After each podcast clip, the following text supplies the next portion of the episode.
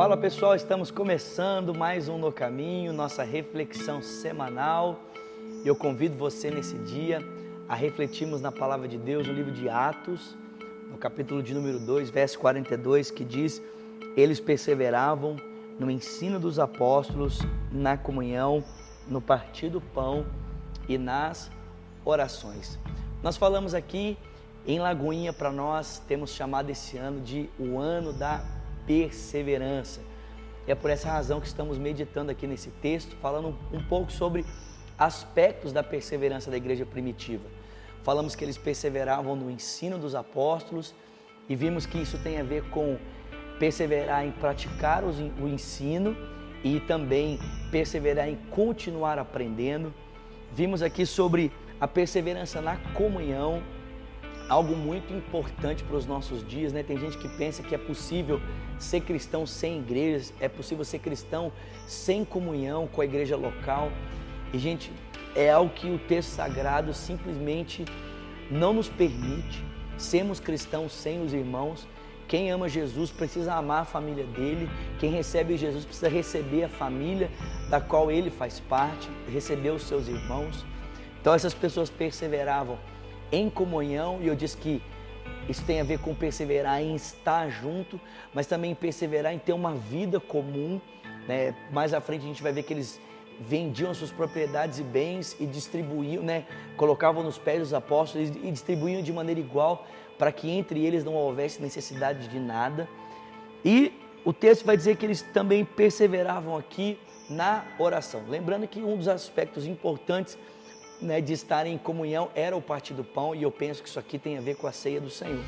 Mas eles também perseveravam na oração. Gente, e se existe algo que nós precisamos perseverar nesse ano, é perseverar na oração.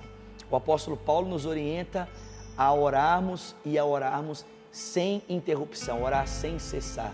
Jesus disse que nós deveríamos perseverar na oração. Aliás, quando a gente olha para a vida de Jesus, Oração para ele não era algo que ele fazia, oração para ele era um estilo de vida.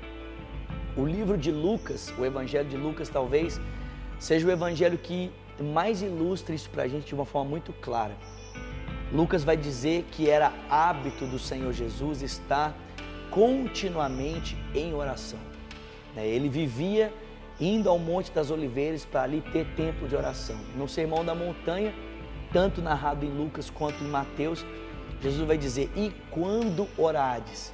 Né? E quando orares? Isso significa que, na percepção do Senhor, a oração não é o que nós devemos fazer, mas é o que deve fazer parte da nossa vida. Um amigo meu, né, o Davi Lago, disse que se a gente quer ser cristão sem orar, sem ler a Bíblia, sem jejuar, a gente deveria buscar então o ateísmo, né? Porque dentro do ateísmo é que essas práticas não fazem, não, não são presentes. Se a gente quer ser cristão, a gente precisa considerar que deve ser parte fundamental da nossa vida uma vida de oração. E eles oravam, gente. Oravam em primeira instância, né? Um aspecto da vida de oração é que eles oravam uns pelos outros. Quando a gente olha para o livro de Atos, a gente percebe a igreja primitiva orando por Pedro. É, Pedro está preso e os caras estão ali reunidos, intercedendo uns pelos outros, orando uns pelos outros. Você vê o apóstolo Paulo orando pela igreja e desafiando a igreja a estar em oração por ele e por todos os cristãos. Então, deve ser parte da nossa vida de oração orar pelos irmãos, levar em consideração que existem outras necessidades além das minhas necessidades no meu tempo e no meu momento de oração. Mas é claro, nós também devemos orar por nós, ter uma vida de comunhão, de oração com o Senhor pela nossa própria vida, né? interceder pelas outras pessoas, mas também orar pela nossa vida, orar pelo nosso próprio coração. Jesus fez isso. Ele não apenas orou pelos seus discípulos, mas ele orou por si mesmo, né? em João capítulo 17. Ele ora, Pai, glorifica-me agora com a glória que eu tinha junto de ti antes de todas as coisas. Ele intercede por ele, ele ora por ele. Então eu desafio você nesse ano de 2018 a ter uma vida de oração, a perseverar em oração. não ter momento de oração, né? Orar um dia, não orar outro, não. Separe tempo, seja intencional na sua vida de oração. É, o John Piper diz que é muito simples ter uma vida de oração diária.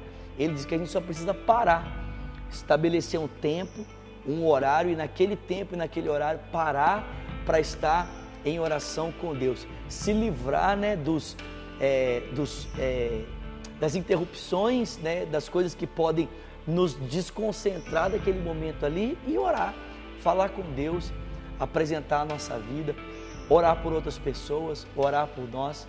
Eu tenho certeza que se você fizer isso, só o fato de você estar em comunhão com Deus já vai fazer com que o seu ano seja totalmente diferente, ok? Na sua tela vão aparecer as nossas redes sociais. Você pode ir aí acompanhar o nosso dia a dia, a nossa semana, também o nosso e-mail, o nosso telefone para que você esteja nos convidando, entrando em contato com a gente. Vou pedir gentilmente que você se inscreva aqui no nosso canal, compartilhe esse vídeo para que mais pessoas possam ser alcançadas. E se Deus quiser, te vejo semana que vem para mais um tempo de meditação semanal aqui no No Caminho. Deus te abençoe. Até lá.